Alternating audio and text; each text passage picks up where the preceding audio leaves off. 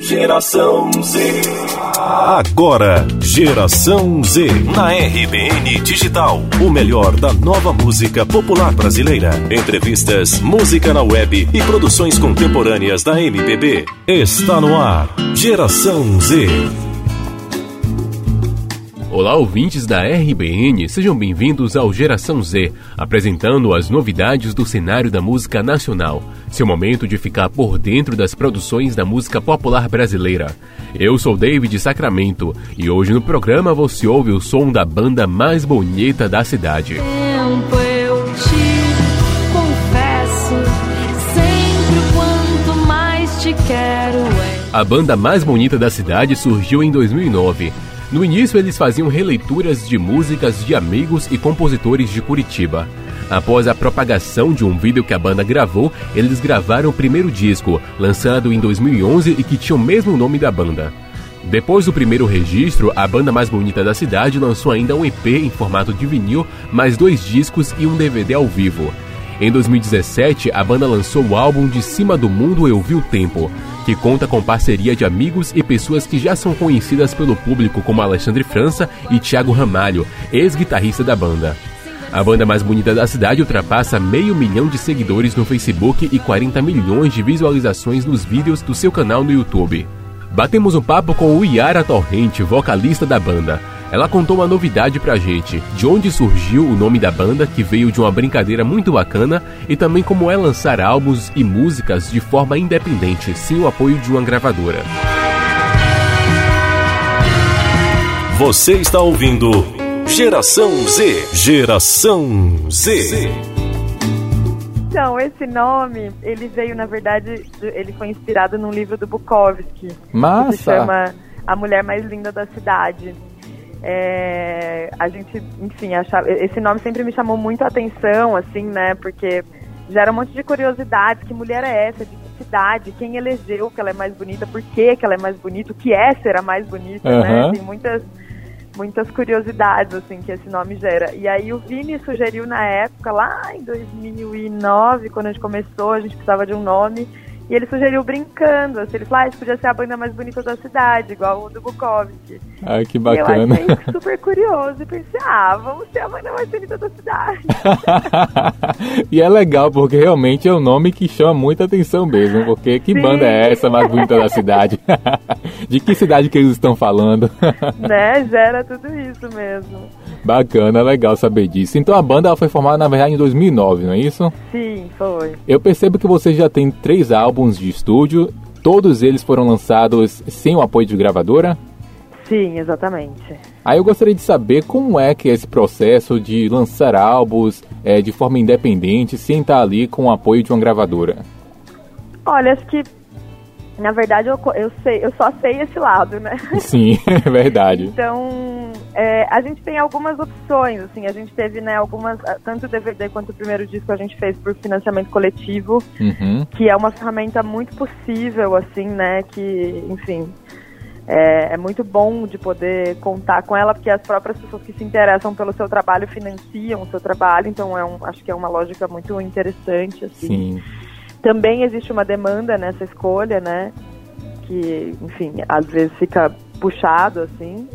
E, e a outra possibilidade, que é o que a gente faz mais hoje em dia, é a gente vai guardando uma porcentagem do que a gente ganha de shows, de cachês, de, enfim, de tudo que entra para investir né, nesses materiais, assim. Massa. Então, a gente tem toda uma organização para que a gente possa fazer de maneira independente, porque quando a gente faz de maneira independente, a gente tem uma autonomia completa sobre o nosso trabalho, né? Com certeza. E pra gente isso é muito importante, assim, não consigo me ver em nenhum momento dessa, dessa história, e muito menos agora, tendo que fazer coisas que não sejam extremamente genuínas e espontâneas e, enfim, que, que, que dizem sobre a gente, assim, né? E eu acho que quando você assina normalmente, né, quando você vincula a outras a outras pessoas, você acaba tendo também que suprir uma necessidade, uma demanda da outra pessoa, assim. Com certeza. Isso que eu ia até perguntar, porque na verdade a gente observa que a indústria cultural é assim, né? Ela geralmente molda mesmo o produto Sim, de acordo sim. com o que ela acha que é mais viável, que vende mais, que é mais popular. Sim,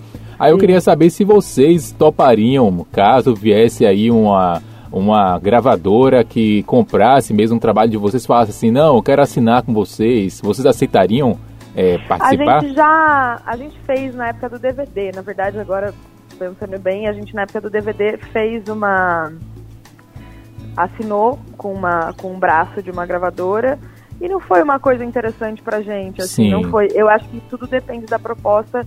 Eu acho que a gente tem que pensar em mercado de trabalho sim, a gente tem que pensar em como crescer financeiramente, a gente tem que pensar nessas coisas, é o nosso trabalho, é disso que a gente vive, Uhum. mas eu acho que nada disso vem antes da autonomia. Então, assim, seria incrível se existisse uma parceria entre uma gravadora e a banda, em que a gente pudesse simplesmente ser tudo que a gente é e eles vissem o potencial no que a gente já faz. Sem não dúvida no que nenhuma. é estipulado é, pela pela moda ou pelo que, né, ou pelo que está vendendo naquele momento. Acho que o interessante seria aliar as coisas. Essa foi a primeira parte da nossa entrevista com a vocalista da banda mais bonita da cidade, o Yara. Chegou o momento de a gente ouvir música aqui no Geração Z. Ouça a 2, canção presente no álbum Rosa.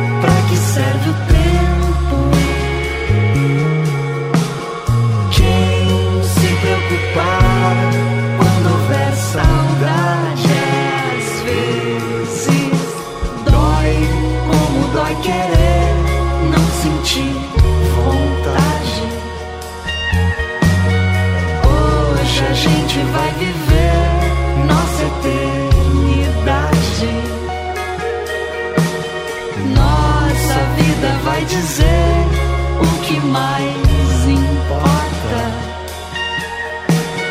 Todo mundo vai saber que o amor convém. Deixa tudo acontecer, nosso filme. Você acabou de ouvir a banda mais bonita da cidade com a música A2. Na segunda parte da nossa entrevista, falamos sobre o som do novo álbum da banda. Vamos conferir. Mas aí eu vi que vocês lançaram De Cima do Mundo, Eu Vi o Tempo. Isso. Vocês estão chamando esse de álbum rosa, é isso? Isso, é o álbum rosa. Aí, aí eu gostaria de saber, porque eu vi outras bandas que lançam álbuns e chamam eles pelas cores. Aí eu queria saber se vocês pretendem lançar outros álbuns de outras cores futuramente. Eu achei muito curiosa essa pergunta, porque eu, na verdade, nunca tinha ouvido falar isso do álbum Sério? rosa. O Weezer tem várias. E eu achei lindo. Na verdade, eu amo muito essa cor, eu amo essa cor. E quando a gente vai fazer o disco, eu falei, ai, vamos fazer dessa cor. Então, adoro que a gente tenha o álbum rosa. Sim. E é Legal. uma boa ideia, vou anotar essa ideia das cores. Sim, lança aí que o pessoal vai amar, porque aí os fãs, né, o público que se identifica com o som de você já vai chamar o álbum azul, o álbum rosa, o apelidinho nossa, dos álbuns. Excelente ideia. aí eu queria saber como é que foi o processo de composição, de produção desse álbum. Então, a gente, é, desde o começo da banda, a banda se propõe a ser uma banda intérprete, porque quando começou, eu não componho, né? E aí eu Sim. tenho alguns amigos do teatro que estavam compondo e eu conhecia as coisas deles e quis ter a banda para cantar as coisas dos amigos. Então é uma banda intérprete. O processo se dá, eu faço uma grande pesquisa de repertório, me interessa muito o rolê da música independente, me interessa muito o que, que as pessoas estão escrevendo, produzindo. E eu faço uma grande pesquisa de repertório e aí, a partir dessa pesquisa, a gente vai para uma sala, para uma, uma imersão, né? Nesse, no caso desse disco, o disco rosa, Sim. a gente passou duas semanas numa imersão completa numa fazenda, assim, no interior do Paraná. E foi um processo muito especial, assim, porque a gente justamente estava ali falando sobre tempo, então a gente foi desacelerar, né, num lugar onde a gente tinha um ritmo outro, assim, onde a gente onde, onde a, a, criatividade, a inspiração, a sensibilidade tinham um espaço para emergir, porque a gente estava num outro tempo e não nesse tempo acelerado que é a rotina, a cidade, a rua, Sim. enfim. Então foi um processo muito especial esse desse disco. Esse foi o nosso bate-papo com a banda mais bonita da cidade. Foi um prazer enorme falar com o Yara, trazer um pouco mais do som da banda para vocês. Chegou o momento de a gente se despedir do nosso Geração Z. Nós estamos de volta no dia 16 de outubro com mais uma novidade da música nacional.